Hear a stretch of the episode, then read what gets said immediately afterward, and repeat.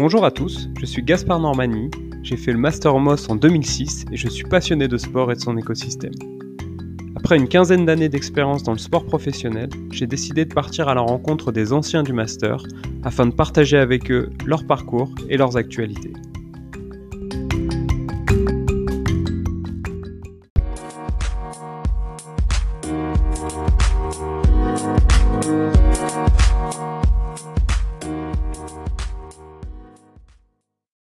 Kevin, merci d'être avec nous pour, euh, pour ce podcast des, des alumni du MOS. Euh, je crois que tu étais dans la promotion 2006-2007, donc c'était juste, euh, juste, après la, juste après la mienne.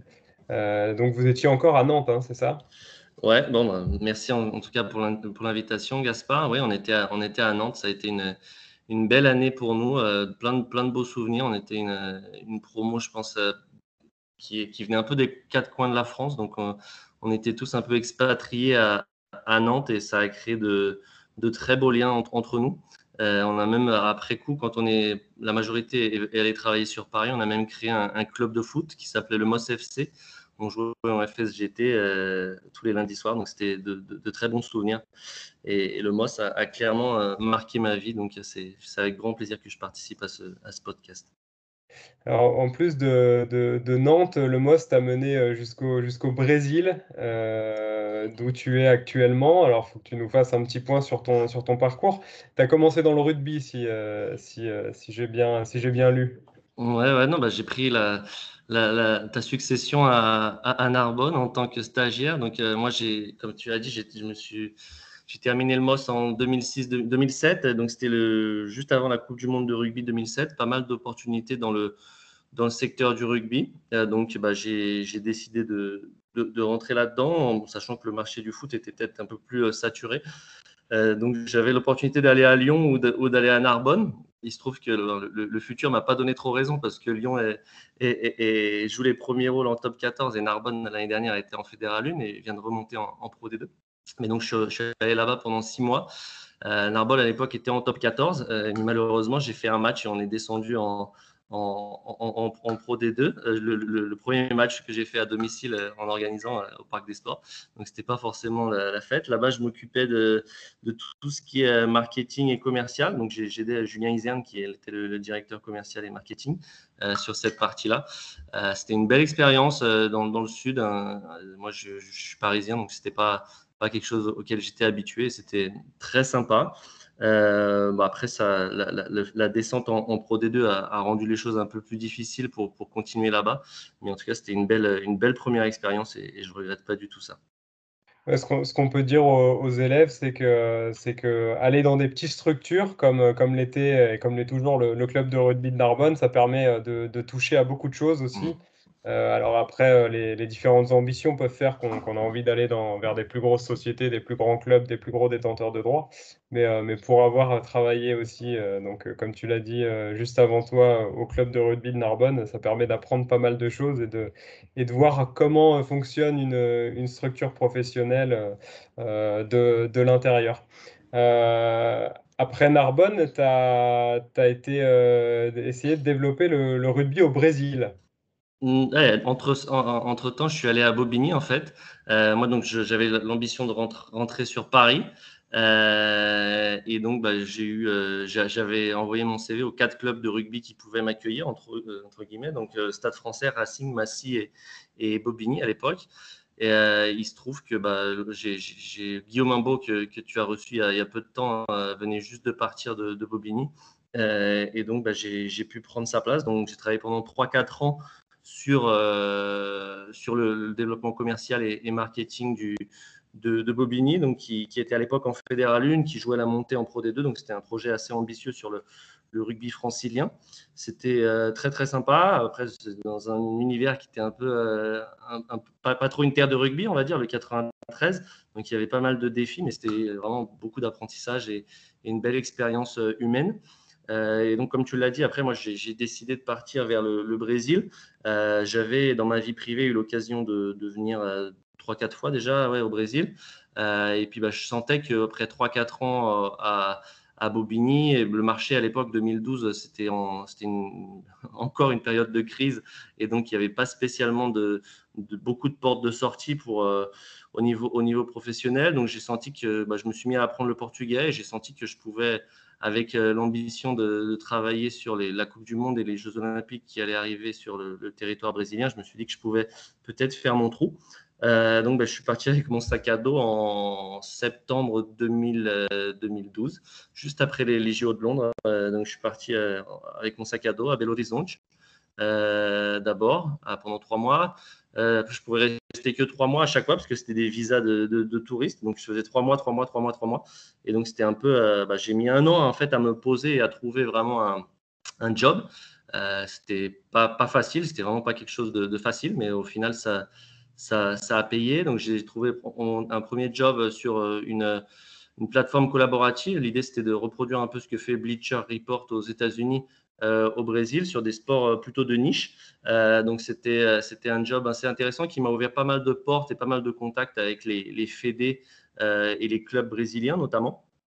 Et donc, à travers cela, j'ai pu, j'ai pu rentrer à la, à la fédé de rugby brésilienne en 2014, juste pendant la Coupe du Monde. Il y avait mon frère qui était là. On était à, Brasilia pour aller voir, je crois, Portugal-Ghana. Et j'ai reçu la bonne nouvelle que j'allais, j'allais continuer à, développer le rugby, mais cette fois-ci sur le, sur le territoire brésilien. Donc c'était vraiment un beau challenge. Et non plus, bah, c'était pas une terre de rugby. Hein. Ouais, non, clairement pas. Apparemment, c'est ça qui m'a poursuivi presque. Mais non, non, euh, bah, le fait est qu'on avait vraiment un gros avantage, deux gros avantages. Le premier, c'était que bah, on était, le rugby est redevenu olympique à partir de Rio. Donc, les deux sélections, aussi bien masculines que féminines, étaient présentes aux, Jeux olympiques de Rio, donc à 7. Euh, donc, on avait, on avait une, belle, une belle exposition là-dessus. Et le deuxième, c'est que bah, le, rugby, euh, bon, ça vous n'allez pas le savoir euh, en France, mais euh, en termes organisationnels, sur, sur la partie vraiment de structure et professionnalisation du, du, projet de la, de la Fédé, euh, c'est vraiment benchmark parce qu'il y a deux gros gros investisseurs, deux gros poids lourds du, marché financier, euh, dont un qui est franco-brésilien, qui s'était investi au début des années 2010 pour développer le rugby. Donc on avait vraiment une petite structure, hein, c'était une structure de, de, 10 personnes, 15 personnes je crois, euh, mais on avait vraiment des process vraiment de qui était, qui était, venu du, marché financier. Donc c'était assez intéressant. Il y avait un, décalage entre l'amateurisme du rugby au Brésil et, notre professionnalisme. Et le fait est qu'on avait vraiment une belle équipe, une belle expérience professionnelle.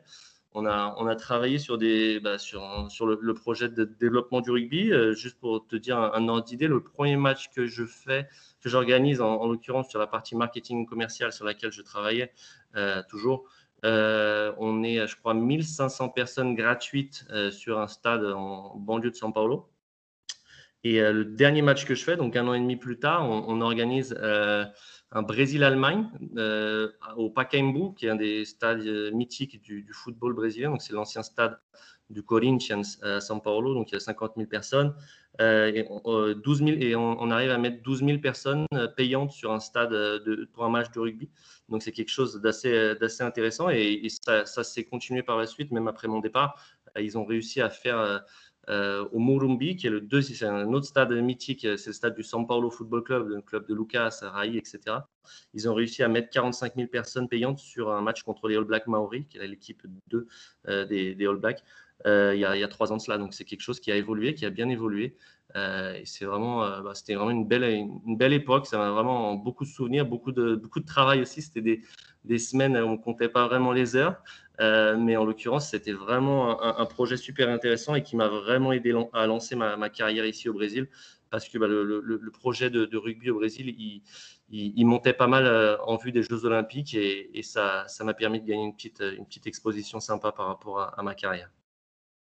OK et là tu nous tu nous parlais de de rail alors euh, après après l'expérience dans le rugby, tu as travaillé dans les médias et on y reviendra un petit peu sur ta vision du marché, euh, brésilien et des des droits de diffusion et de retransmission d'événements sportifs. Euh, par rapport à Rai aujourd'hui, j'ai cru savoir que c'est, c'est ton patron? Ouais, c'est mon patron, donc bah, il, quand il est il est parti du PSG, fin des années 90, 98 ou 99, je me souviens plus exactement de la date, il, euh, euh, il revient à São Paulo et il crée deux ONG Une qui est Gold Letra, qui est une, ONG qui, fait pas mal de choses pour les enfants dans les favelas, principalement au niveau de l'éducation et de l'accès au sport. Elle est un peu plus connue, il fait, pas mal d'événements en France. Il a fait dernièrement un, tournoi de FIFA avec, organisé avec MCES où Lucas, Paqueta et Bruno Guimarães euh, ont, participé, donc c'était quelque chose d'assez intéressant.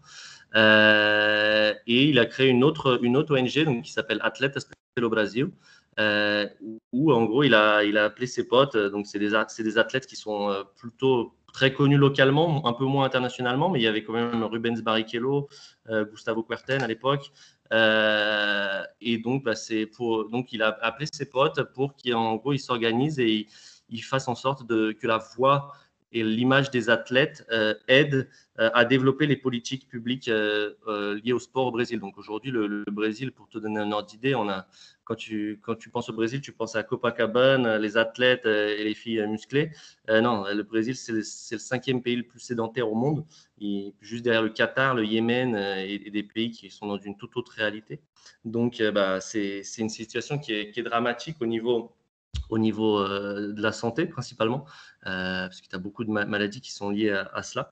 Et donc, bah, nous, on essaye de faire en sorte d'utiliser l'image de ces athlètes euh, auprès du pouvoir public, donc ministres, sénateurs, députés. La semaine prochaine, hein, j'emmène cinq athlètes cinq athlètes de, renom brésilien à Brasilia pour rencontrer le président de la, Chambre des députés, le président du Sénat, pour qu'on essaye de faire avancer les politiques liées au sport. Euh, bon, il se trouve que c'est pas évident en ce moment avec le Covid. Vous avez dû suivre que la situation au Brésil était, continue à être dramatique. Hein. Il y a 600 morts par jour euh, du Covid euh, depuis, depuis au moins un an et demi. mais toujours est-il que c'est quelque chose qu'on essaye de faire et c'est un, défi qui est totalement différent, rien à voir avec ce que j'ai pu faire tout au long de ma carrière, qui était principalement lié marketing commercial. donc c'est quelque chose, là je suis, un poste de, de, directeur général, donc une vision un peu plus stratégique de la chose, euh, plus de gestion humaine euh, pour le, euh, pas mal de choses à, régler sur les finances, etc. Donc, c'est, je touche à tout, ça, ça m'enrichit vraiment beaucoup. et, bah, puis travailler pour Rai, moi, comme tu le disais, c'était mon, idole de jeunesse. Donc moi, je, suis supporter du PSG depuis, depuis toujours. Et, bah, avoir son, son, idole de jeunesse comme patron, c'est pas c'est pas donné à tout le monde. Et, j'écoutais l'autre jour, euh, je ne me souviens plus de son nom, euh, Thibaut peut-être, euh, de, de, MCES qui avait travaillé pour Zidane. Et quand il voyait son téléphone où il y avait écrit Zinedine Zidane vous appelle, bah, c'est la même chose avec Rai. Et donc il m'appelle. Et donc moi je, je mets un peu mon, côté fan de côté et, je, je lui réponds un peu normalement, mais c'est sûr que les premières fois ça fait un, peu bizarre quand, quand tu vois sur ton téléphone que, que Rai t'appelle. C'est, c'est, pas quelque chose que tu avais imaginé euh, il y a 10 ans en arrière.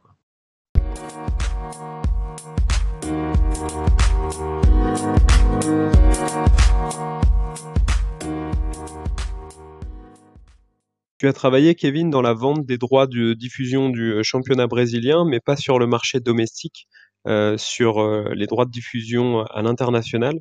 J'imagine que c'était un gros défi, comme euh, euh, ce défi euh, arrive aujourd'hui pour la Ligue de foot professionnelle, avec cette volonté de, valoriser les droits à l'international, notamment avec l'arrivée de Lionel Messi.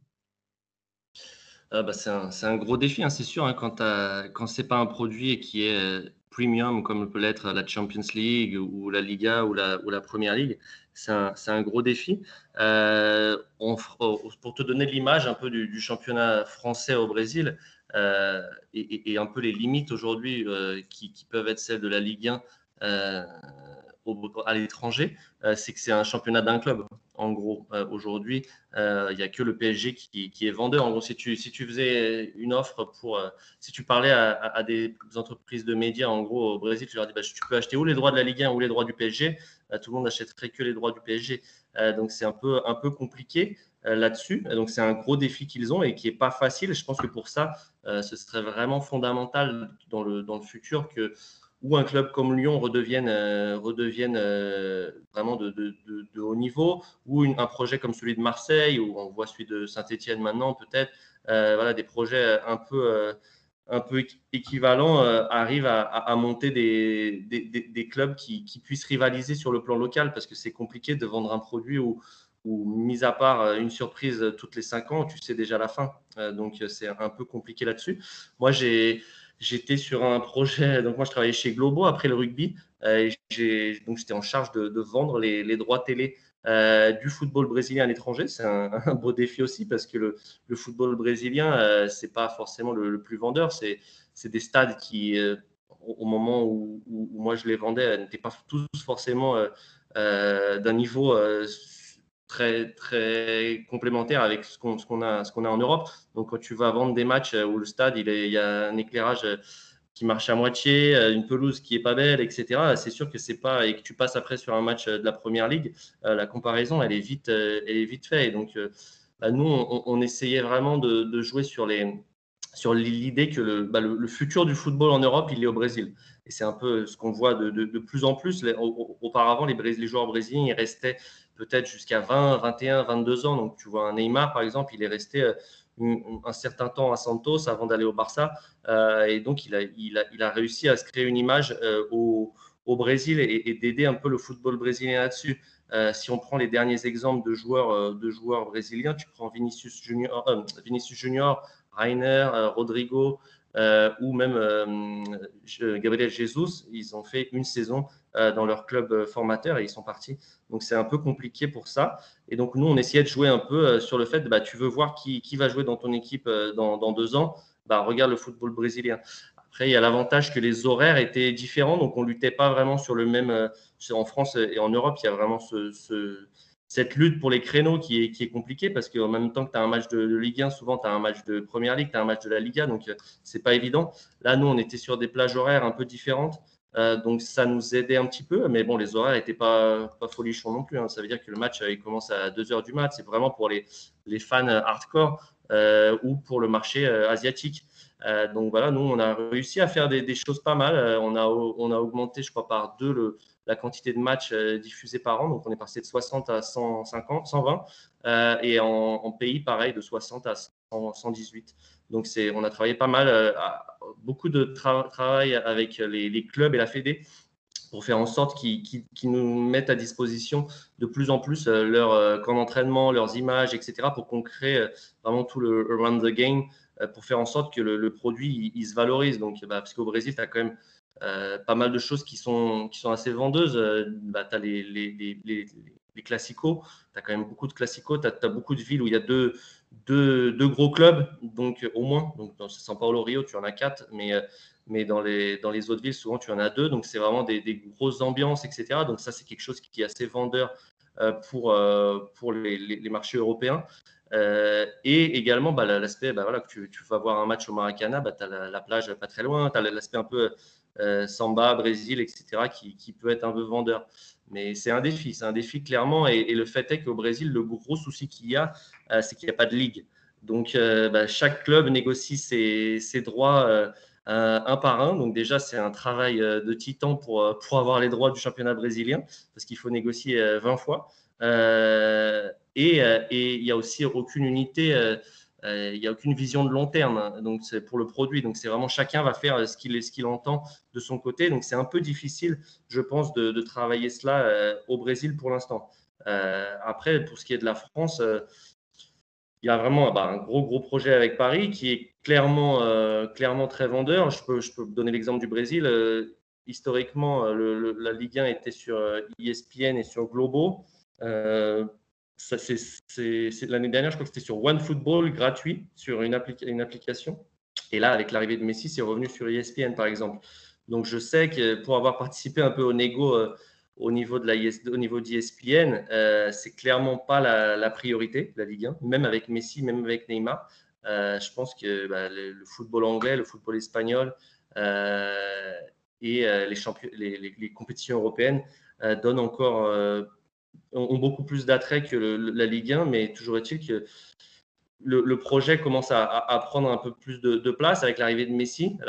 Je, sais que, bah, par exemple, quand Neymar a, joué ses premières minutes au PSG, euh, c'est passé sur Globo. Donc, Globo, c'est 75% de market share sur une télé euh, gratuite euh, sur un pays de, de 200 millions de personnes. Donc, c'est quand même une belle audience. Donc il y a des choses, il y a des choses qui, avancent, mais je pense que c'est quelque chose qui, va prendre du temps et qui va nécessiter euh, l'arrivée d'un deuxième, d'un deuxième gros acteur. Parce que je ne vois pas le, la Ligue 1 arriver à un niveau de, de la Liga ou même de la Bundesliga sans qu'il y ait vraiment un, rival qui s'installe de manière un peu, un peu plus euh, pérenne sur la, sur la durée.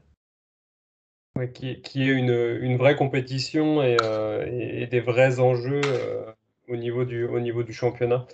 Et, et, de manière générale, toi, comment tu vois les, choses sur le marché des, droits de diffusion télé qui évolue très vite avec ancien monde euh, de télévision linéaire où on va regarder un match pendant 90 minutes en direct et, euh, le nouveau monde, les plateformes OTT, euh, les contenus à la demande, la, NBA qui vend uniquement les, le Money Time, etc. Toi, avec ta, ta, vision de professionnel, comment tu vois évoluer les, les choses? Ah, je pense sincèrement qu'on n'est pas, on est vraiment au milieu du, de l'ouragan. On n'est vraiment pas arrivé encore sur quelque chose qui s'est qui stabilisé clairement.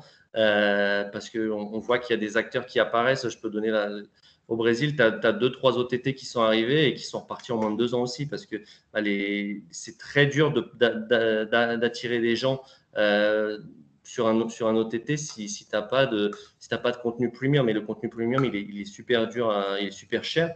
Et, et donc, c'est quelque chose qui, qui, est très compliqué.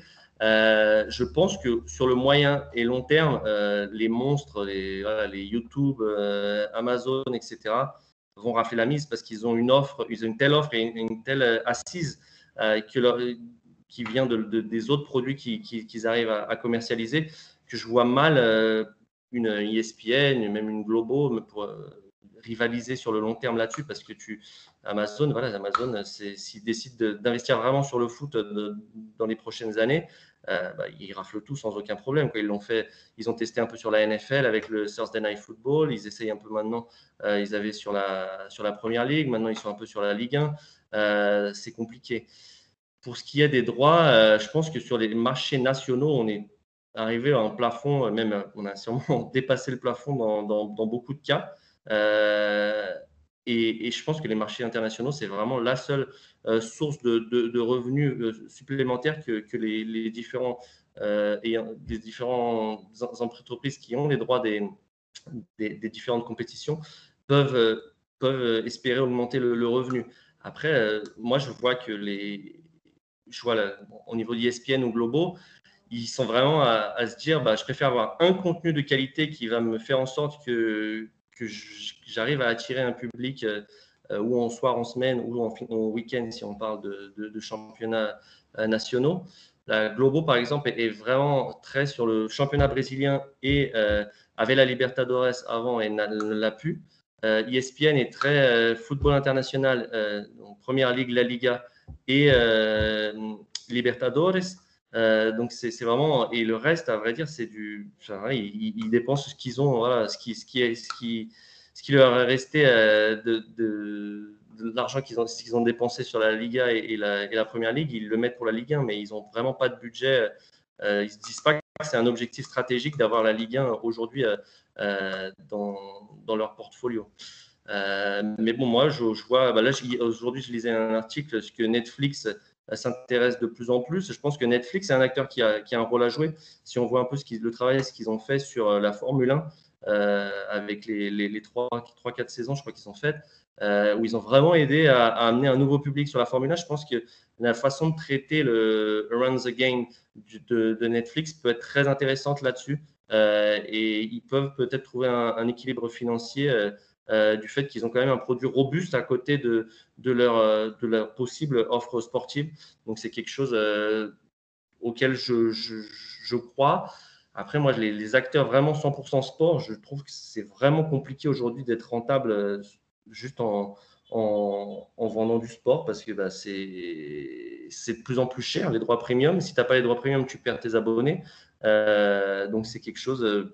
Euh, sincèrement, je, les vois mal résister. Je pense qu'ils essayent tous. Hein. On, voit, on voit Canal, on voit ici ESPN, Globo. Ils essayent tous de faire en sorte de, de de garder un peu leur, part du gâteau, mais c'est compliqué. Ici, la seule chose qui peut être euh, intéressant, c'est la pression des, des sponsors. Aujourd'hui, par exemple, euh, au Globo, quand, quand, ils avaient la Ligue des Champions, bah, les sponsors étaient très contents parce que Globo, c'est une TV euh, gratuite, donc l'apparition de marques, etc., était, très, très fréquente. Là, c'est passé sur Facebook maintenant, la Ligue des Champions au Brésil. et donc, ils ont fait des pics quand même à 3, 3 millions de personnes, donc c'est quand même des, gros pics. Mais comparé à une TV gratuite un, mardi ou un mercredi après-midi, bah, c'est comme une des parts de marché beaucoup, beaucoup moins, moins grandes. donc, bah, il y avait une certaine pression de la part des, des, sponsors pour que ça revienne sur une télé, sur une télé gratuite. Donc, il y a un équilibre à trouver. Euh, mais je pense sincèrement que les, acteurs payants du, sport mondial vont avoir beaucoup de mal s'ils ne s'appellent pas Amazon, YouTube, euh, Facebook ou, Netflix peut-être. Parce qu'il y, a aussi un enjeu pour ces ligues, comme aujourd'hui, euh, de, se dire que Amazon, finalement, quelle véritable audience ils amènent à la Ligue 1. Euh, je pense à toute une catégorie de, personnes qui suivent régulièrement la Ligue 1, qui aujourd'hui doivent se créer un compte Amazon ou regarder depuis, euh, un ordinateur parce qu'ils n'ont pas une télé connectée, ça doit, forcément être, être compliqué. Mais, euh, je pense aussi comme toi qu'à l'avenir, ça va être ce, type de plateforme qui, risque de rafler forcément la mise. Est-ce qu'au Brésil, il y a aussi ces discussions autour du marché de l'attention et de la durée des matchs et comment on fait pour pour capter l'attention de, de, la nouvelle génération qui regarderait, alors je dis bien en conditionnel, beaucoup moins les, euh, beaucoup moins les matchs que, que, que, la génération actuelle, ou serait moins ah. intéressée Alors, clairement, il y a, il y a quelque chose là-dessus. Qui, qui, moi, j'avais un chiffre quand, quand je travaillais chez Globo.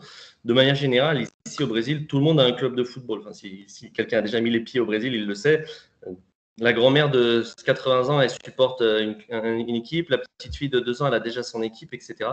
Euh, et aujourd'hui, on, remarque une tendance, je crois que c'était 40% euh, des, jeunes de moins de 15 ans qui, il y a 3, il y a 3 ans de cela, n'avaient plus de club de football.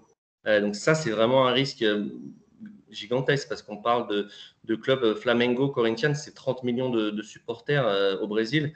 Donc c'est vraiment, si on, pense que sur la génération suivante, ça va réduire de moitié l'intérêt pour, pour ces, ce genre de clubs-là. On a un gros, gros risque pour, les clubs euh, au, Brésil. Il y a des choses qui sont faites. Sincèrement, le Brésil, ça reste un pays quand même euh, euh, qui n'est pas à un niveau de maturité comme peut l'être l'Europe ou comme peut l'être les États-Unis sur ces questions-là. Je vois un type de mouvement qu'ils sont en train de faire, c'est le mouvement en direction des e-sports. Euh, donc au, Brésil, le Brésil est un pays super connecté, super jeune, avec une audience qui est très attirée par les e-sports. Et donc, tu as de plus en plus de clubs euh, qui se sont mis à, avoir des, équipes e-sport ou sur League of Legends ou sur Counter-Strike ou même sur FIFA. Euh, et donc ça, ça, leur permet de créer un lien avec une, audience un peu plus jeune et de faire en sorte que bah, qu'on n'oublie pas que Corinthians, Flamengo, ça existe, etc. Mais c'est quelque chose, euh, c'est quelque chose de compliqué. Moi, je voyais chez, chez Globo, qui, quand je travaillais chez Globo, bah, j'étais vraiment là à ce moment-là, où on est passé de, bah, de, bah, nos concurrents, c'est euh, euh, TV Banderans ou TV Record, qui sont les, autres télés. Ah non, nos concurrents, c'est YouTube, c'est Facebook, etc. clairement, parce que le, marché publicitaire, il, a été pris d'assaut par ces, par ces, euh, par ces acteurs. Et donc, c'est vraiment, vraiment compliqué. Euh, donc, on, est, comme je t'ai dit, moi, on est vraiment à un moment euh, clé sur tout ce qui est distribution du, sport de manière générale dans le monde. et ça va, être, ça va être très intéressant de suivre l'évolution de cela et comment ça va se terminer. Sincèrement, j'en ai, ai, ai aucune idée, mais je sais que les sports, les, sports américains, moi, je suis assez porté sur les sports américains l'audience du baseball, par exemple, c'est un drame. Euh, l'audience du baseball, c'est tous des, hommes blancs de plus de 60 ans. Euh, donc, ça veut dire que dans 20 ans, il n'y a, plus d'audience. Donc, s'ils ne renouvellent pas un peu leur, leur, euh, leur jeu, etc., et ne l'adaptent pas euh, à, la réalité. Le football américain aussi euh, doit, passer par quelques évolutions. Euh, donc bah, c'est compliqué, c'est un gros défi, sincèrement. C'est un défi super intéressant, mais un, gros défi. Et je pense que l'e-sport pour ça peut, avoir son, mot à dire dans, le futur parce que je pense qu'il arrive à, toucher un public qui aujourd'hui, malheureusement, n'est pas, pas très intéressé par, par les sports dits traditionnels.